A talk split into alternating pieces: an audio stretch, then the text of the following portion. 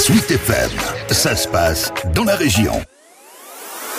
La Sarthe a accueilli cette semaine ses premiers réfugiés ukrainiens. 45 personnes arrivées lundi en fin d'après-midi.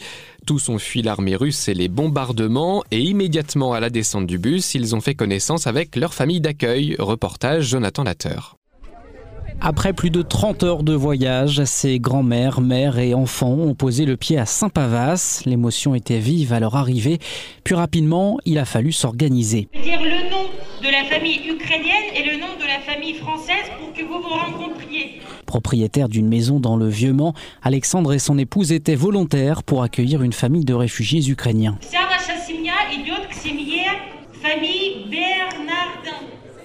Pourquoi j'ai envie d'accueillir euh, bah, J'ai envie d'être plus euh, acteur que spectateur. Je trouve ça euh, très émouvant, très triste.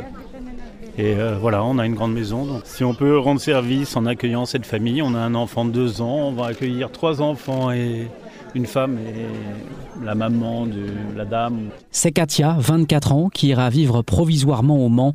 Impossible pour cette maman de deux enfants en bas âge de savoir de quoi sera fait son avenir. J'ai du mal à imaginer euh, pour le moment puisque je ne parle pas du tout français. Euh, je verrai par la suite euh, si j'y si reste, si je, m'adapte bien, si je réussis à me, me, plaire ici. Et les familles arrivées hier ont été réparties dans les communes de Maillet, du Mans, de Mamers, René, Sablé-sur-Sarthe, Saint-Pavas et Saint-Georges-du-Bois. L'évacuation vers la France de ces réfugiés ukrainiens a été rendue possible grâce à l'action du Rotary Club. Pour les bénévoles qui sont allés sur place, c'était fort en émotion. Philippe Moreau est l'un d'entre eux. Quand on a passé la frontière française, donc on leur a dit, on arrive en France, on a chanté la Marseillaise et on leur a mis le, leur hymne. Et là, ils se sont tous mis à pleurer. Et ça, c'est. Vous voyez, j'en suis encore ému. Euh, ça, c'était vraiment très fort parce que les, conjoints sont sur place, se battent. Donc, euh, ça a été vraiment très, très émouvant. Et puis, je pense que c'est utile, c'est des gens simples qu'on ramène. Certains nous ont raconté que leur, maison euh, a été explosée par un missile. donc, bon, c'est une catastrophe.